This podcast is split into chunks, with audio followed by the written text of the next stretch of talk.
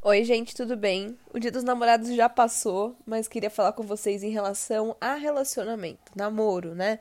Sobre limites, sobre atração física, medos, inseguranças, superação de términos. Então, assim, são vários temas aí que eu acho super importante e também em relação a expectativas e frustrações, né? Eu vou tentar é, resumir para vocês os pontos principais em relação a tudo isso. Depois eu posso fazer episódios específicos em cada uma dessas coisas.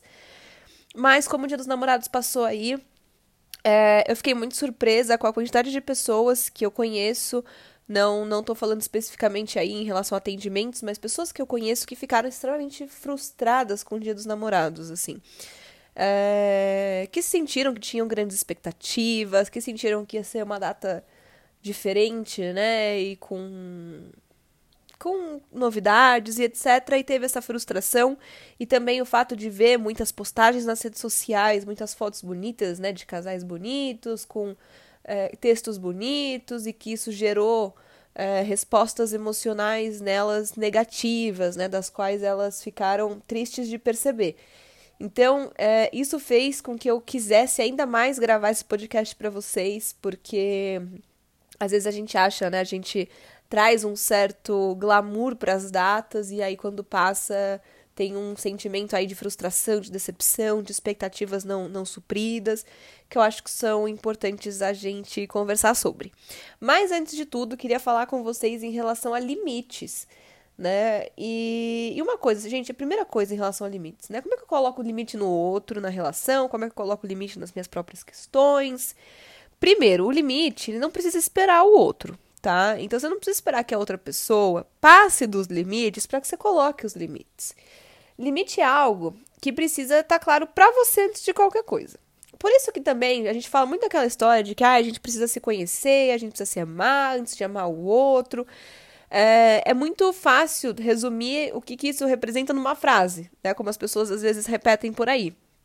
Mas um dos aspectos que é importante para a gente se conhecer bem e as coisas estarem claras para você para você não esperar que o outro fique passando dos limites para você conseguir impor esses limites, né? E como que a gente estabelece limites? O que, que é aceitável para você? O que, que é bom para você? O que, que é tolerável e o que, que é horrível e inaceitável?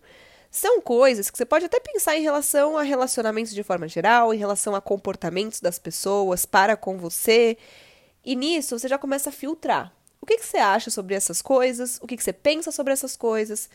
É, e isso faz com que você cada vez mais é, facilite a sua relação de conversa com você mesma. Isso é super importante na hora de estabelecer limites. Porque, às vezes, na conversa com o outro, a gente, como está escutando uma outra pessoa falar, a gente coloca isso em primeiro. Né? Então, ah, tô ouvindo, tô ouvindo, preciso pensar o que o outro tá falando, preciso elaborar o que o outro tá falando, e deixa o que você pensa, o que você sente em segundo plano.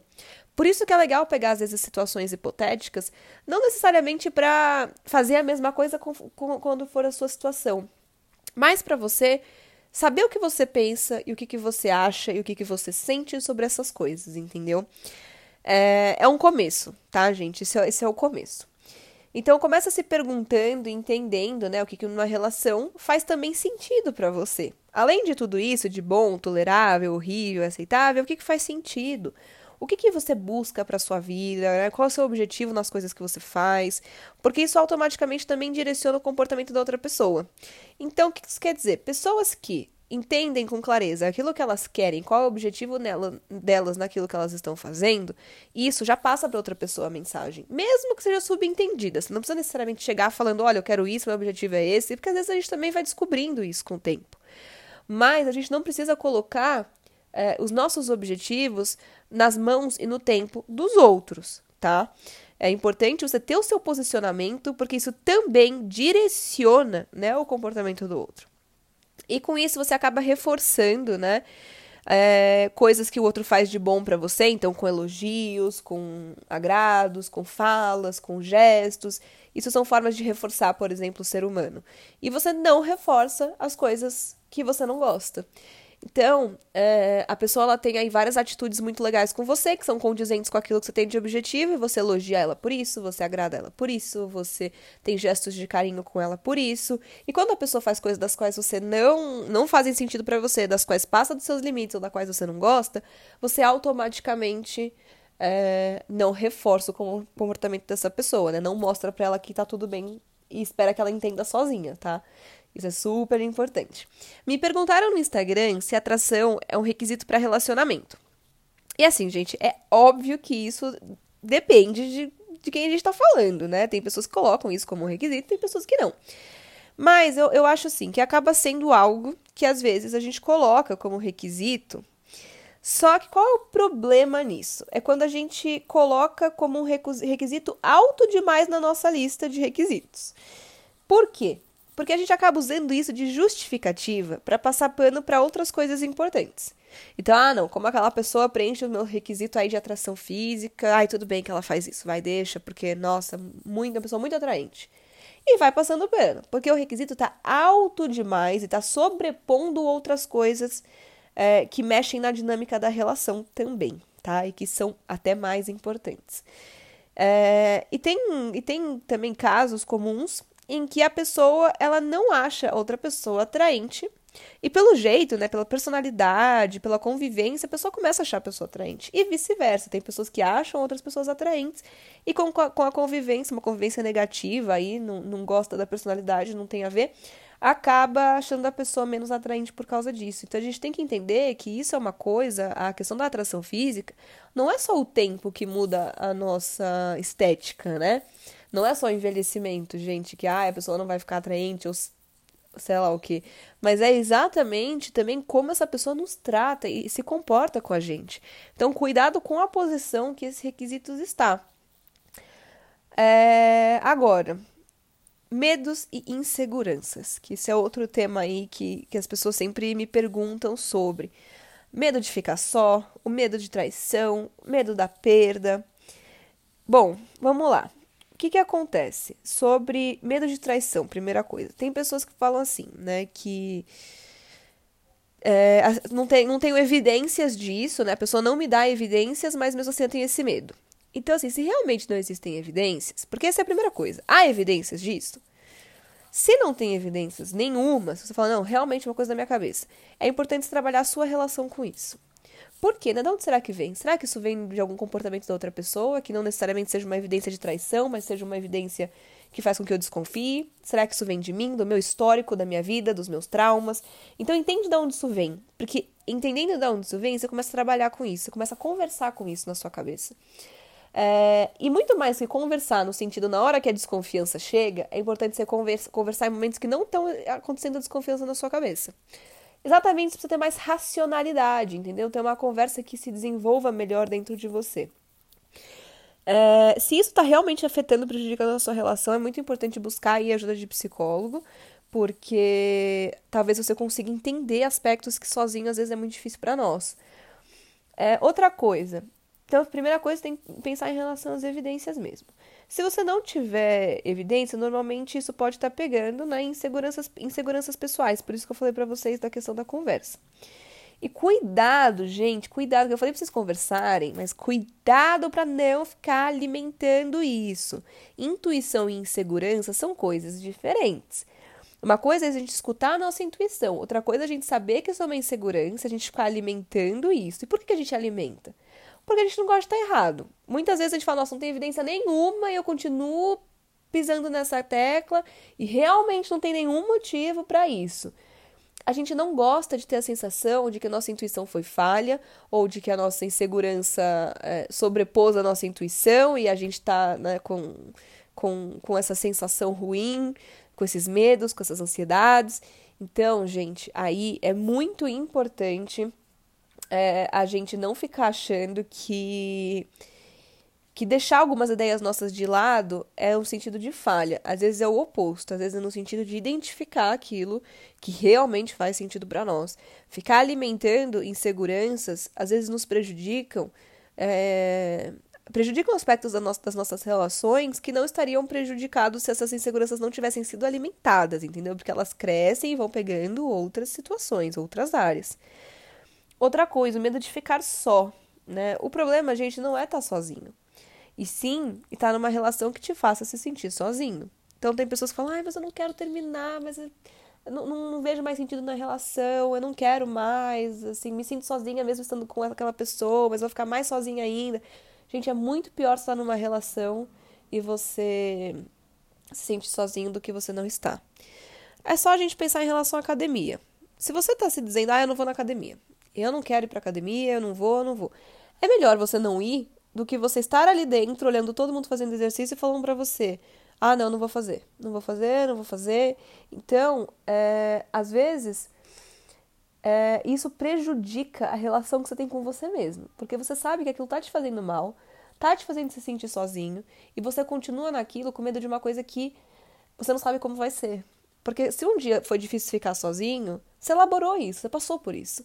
A dificuldade que você vai ter agora, ela vai ser diferente e não necessariamente pior, entendeu? Você tem recursos que você não tinha antes. Então, é, é o seguinte: último ponto sobre essa coisa de medo de ficar sozinho que eu acho importante abordar hoje. Nós não somos, gente, pela metade em nada do que a gente faz. Então não ache que numa relação é, que numa relação você precisa do outro para ser completa nas suas coisas, tá?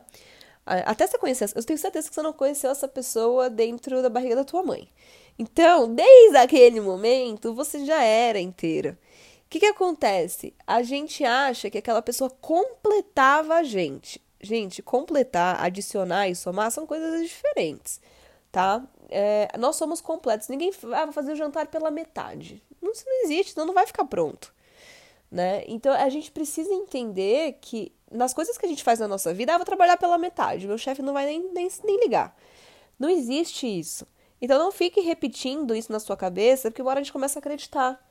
Sabe? Ninguém, ninguém é sua metade. Isso não existe, tá? É... E do mesmo jeito que, assim, a superação da relação, falando em relação à superação de, de términos, né? Porque em relação à superação, os nossos pensamentos, gente, os nossos pensamentos, eles também são completos. Só que a gente tem que tomar cuidado para onde a gente leva os nossos pensamentos, porque eles têm muita influência com o nosso comportamento e com os nossos sentimentos também. Então você tem que tratar eles com devido respeito. Aquilo que você pensa, aquilo que você sente, você precisa é, tentar ignorar os sentimentos, tentar jogar para debaixo do tapete, só vai acumular as coisas. Então vai te deixar sobrecarregada, vai te deixar exausta, vai te deixar com raiva, vai te deixar triste, fora outros prejuízos maiores que isso pode ocasionar. O que dificulta muitas vezes a, a questão da superação. Por isso que o acolhimento dos nossos pensamentos e sentimentos é tão importante. A, a conversa que a gente faz conosco é tão importante.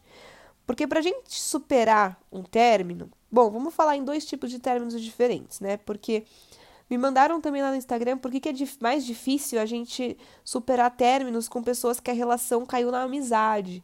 Então, que não teve aí uma situação específica que gerou o término, não teve uma traição, não teve mentiras e omissões, etc, né?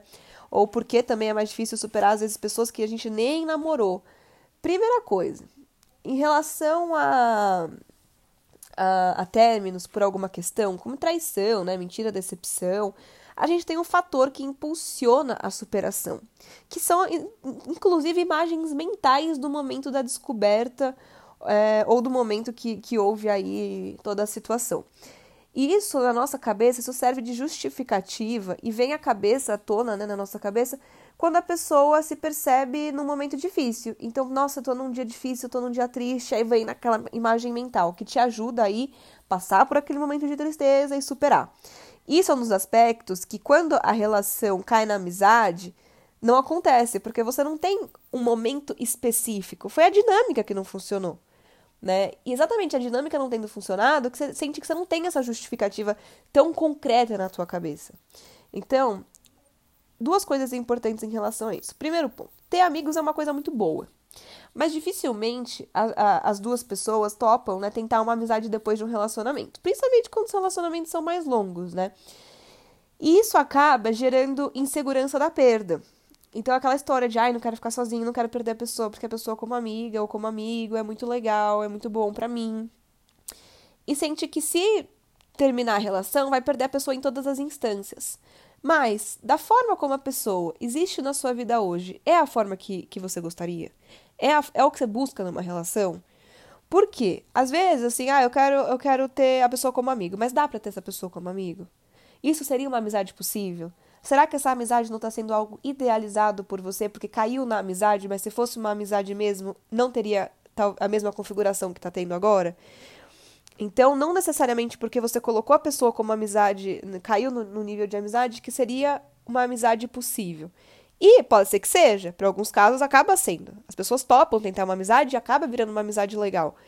E não tem problema, tá? Mas isso às vezes é uma, é uma ansiedade que fazem as pessoas é, terem medo de terminar os relacionamentos que são com que caíram na amizade. Segundo ponto, o nosso cérebro, gente, ele costuma lembrar daquilo que era bom, né? Normalmente, ou daquilo que era muito ruim. Então, por exemplo, como eu falei para vocês, quando tem um motivo específico para o término, ou quando é algo que era muito bom.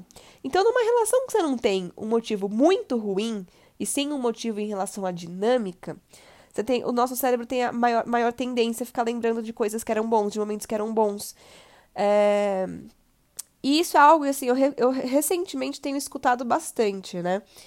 E, e além de escutar muito isso, a gente acaba em livros sobre cérebro, é, neuropsicologia, etc. A gente percebe isso em relação a lembranças. Só que uma coisa que é importante: as nossas lembranças, elas não são 100% verdadeiras. Então, vamos supor, vamos fazer uma situação hipotética que também não, não tem nada a ver com relacionamento, mas dá pra gente encaixar. Vamos supor que você fez uma viagem e você foi num restaurante, do qual você a comida era impressionante. Você amou a comida no dia que você foi. E quando você voltou para esse lugar, vamos supor um ano, dois anos depois, quanto mais tempo passa, mais modificada acaba sendo a nossa memória, tá? Então, ah, dois anos depois eu voltei naquele restaurante. Quando você foi no restaurante, foi muito decepcionante para você. Como você lembrava que a comida era maravilhosa, suas expectativas eram muito altas. Por mais que você já conhecesse, a expectativa estava muito alta. Só que você chegou lá e você se decepcionou muito, porque o lugar estava muito barulhento, estava muito bagunçado, estava muito cheio. E tudo aquilo tornou a comida menos gostosa. Só que da primeira vez que você foi, você não notou. Por quê? Você estava prestando atenção em outros aspectos. O que, que acontece?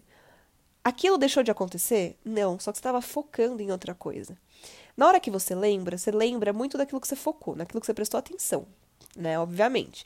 Então, é, eu já vi em relatos de livros, inclusive, teve um, um livro que eu estava tava lendo e a pessoa contou que foi que amava a faculdade. Até me identifiquei muito com isso, porque eu também amava minha faculdade.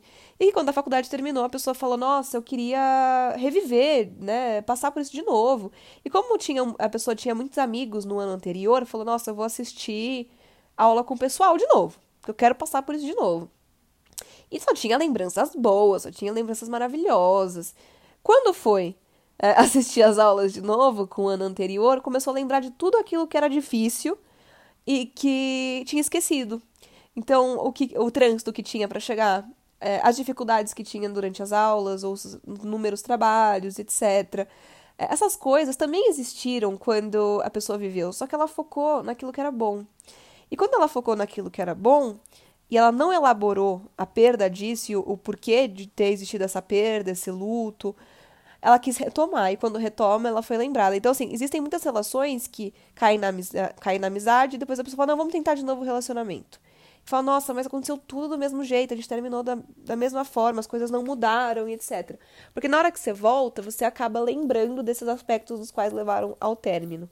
Então, se não. Assim, claro que as pessoas. Gente, as pessoas podem sim mudar, tá? É, tô falando aí de forma geral, mas assim, tem. Principalmente em relação ao comportamento e etc. É, tem alguns aspectos aí de personalidade que não. Mas o que, que acontece? Se, se não, não houve né, uma elaboração disso, se não houve entendimento, é, se as pessoas não se encontraram aí nessas diferenças e, e olharam para elas, elaboraram isso, vai acontecer tudo da mesma forma. Entendeu? Não tem porquê. É a mesma coisa que você falar assim, ah, vou fazer uma prova de matemática e aí você olha e fala, nossa, mas eu não sabia metade da matéria, eu quero repetir a prova. Se você não estudar a matéria, não adianta você repetir a prova, que o resultado vai ser ruim do mesmo jeito, entendeu? É, então, quando a gente precisa superar relações que caíram na amizade, tem essa dificuldade. Só que é importante se esforçar mentalmente para isso.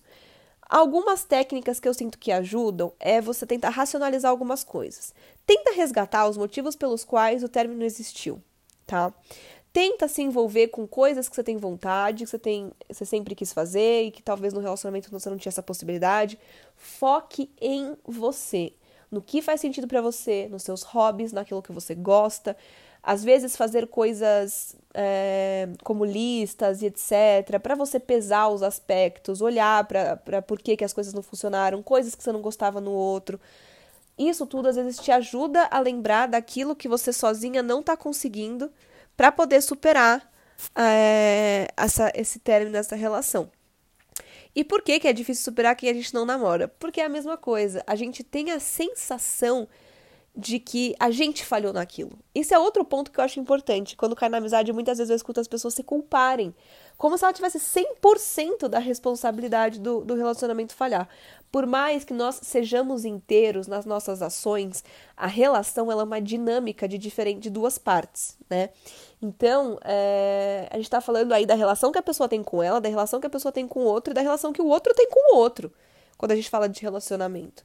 Então, a, a responsabilidade numa, num, num de uma relação, ela não mora, principalmente quando cai na amizade, ou quando é difícil, quando a pessoa não namorou, etc., 100% nas mãos de uma pessoa, tá? Então, não ache que a culpa é sua por isso não ter funcionado, por isso ter falhado. É, muito mais do que achar um culpado, é a gente se esforçar para conseguir superar, é, passar por esse luto, olhar para os nossos sentimentos, nenhum sofrimento ele precisa ser eterno, tá? A gente pode olhar para os nossos sentimentos, para os nossos pensamentos, para conseguir elaborar isso. E agora falando para vocês em relação à frustração expectativa aí dos dias dos, do dia dos namorados. É... Gente, a quantidade de pessoas que vieram falar comigo, nossa, Isa, não aguentava mais ver foto de casal, não aguentava mais ver texto de casal. Gente, isso é uma coisa que te faz mal Saiba que isso é uma coisa que te faz mal e não fique entrando nas redes sociais. Claro que tem casais aí que estão muito felizes e que tiveram um dia dos namorados muito bom, maravilha e tal, mas também tem muitos casais aí que fazem enormes textos, enormes declarações, porque querem mostrar para os outros a relação que gostariam de ter, mas não tem, ou gostam de acreditar que a relação deles é tudo aquilo que eles estão falando, mas não necessariamente é. Então, não ache que tudo que a gente vê nas redes sociais é verdade, tá? É, não só, claro, pra Dia dos Namorados, mas para qualquer outra data, qualquer outra coisa, tá, gente? Rede social, a gente pode muito bem mostrar para os outros aquilo que a gente quer que os outros saibam ou aquilo que a gente gostaria que fosse verdade, a gente quer que os outros achem, achem que é verdade. Além disso, sobre essas frustrações, você precisa se proteger, tá? Se isso é uma coisa que te faz mal. Segundo ponto, expectativas. Nossa, Isa, eu achei que a pessoa fosse fazer uma coisa incrível por mim e a pessoa não fez. Eu achei que a pessoa fosse me dar um presente, a pessoa não me deu, a pessoa nem lembrou não teve nada de especial, não teve nada de diferente e tal. Fiquei extremamente frustrado. É, cuidado com a expectativa que você coloca nisso, porque muitas vezes a importância que você dá não é a mesma importância que o outro dá. Então saiba o que isso representa para você e não se coloque na prateleira e na bandeja esperando que o outro corresponda necessariamente a isso. É muito importante ter clareza com a outra pessoa para que ela saiba da importância disso para você. Então, se você espera um jantar legal, Convide a pessoa, fale para a pessoa sobre a possibilidade de vocês fazerem algo de diferente no jantar. Ah, então e aí? O que você acha da gente hoje fazer alguma coisa? O que você acha da gente sair? Entendeu? Se você acha que isso não vai partir do outro, que em partes parta de você. Você não precisa fazer 100% da situação, mas você pode é, mostrar para outra pessoa o que é importante para você, que isso é super importante. Agora, em relação a, a expectativas, em presentes, etc., se você acha que essa pessoa ela de diferentes formas não condiz com aquilo que você busca que você deseja, é importante você revisitar a sua relação aí em diferentes áreas. Por quê? O Dia dos Namorados, ele não necessariamente é um reflexo aí da sua relação como um todo, tá? Mas ele também é uma das demonstrações aí de, de carinho, de afeto e de amor que a gente pode ter com a pessoa com quem a gente tá junto. Se você se sentiu extremamente frustrada no Dia dos Namorados, Olhe para outras situações e veja como a pessoa faz você sentir em outras situações também. Ah, foi uma situação única, específica, que eu fiquei frustrada, fiquei decepcionada, fiquei chateada, então tudo bem. Porque no todo, nas outros dias, nas outras situações, eu não me sinto assim. Nossa, realmente, na, nas outras situações eu também acabo sempre me sentindo frustrada, a pessoa não age do jeito como eu gostaria, a pessoa não trata as coisas da forma como eu, como eu gosto. Então, é importante você começar a revisitar. Por quê? É, muitas pessoas, de novo, se culpam em relação às expectativas. Ah, eu que não devia ter criado expectativa, ou eu que não devia, não, não devia ter esperado nada. Gente, eu não concordo com isso. Eu acho que assim, é natural que a gente tenha as nossas expectativas, contanto que a gente também faça a nossa parte dentro, dentro disso, né? Até onde isso nos, nos convém e nos faz bem. Mas também a gente entender que é, essas coisas elas podem ser, ser importantes para nós. A partir do momento em que você tira a importância disso, porque você não devia ter criado expectativa, você se culpa por ter tido as vontades e os sentimentos que você está tendo e acha que o que o outro fez está tudo bem, entendeu? E não necessariamente o que a outra pessoa fez está tudo bem pra você. Pode não ser uma coisa errada, mas pode não ser bom para você, tá? Então eu acho que esses aí são é, as questões mais importantes para a gente falar aí sobre relacionamento de uma forma geral. E eu vejo vocês no próximo podcast. Um beijo, obrigada.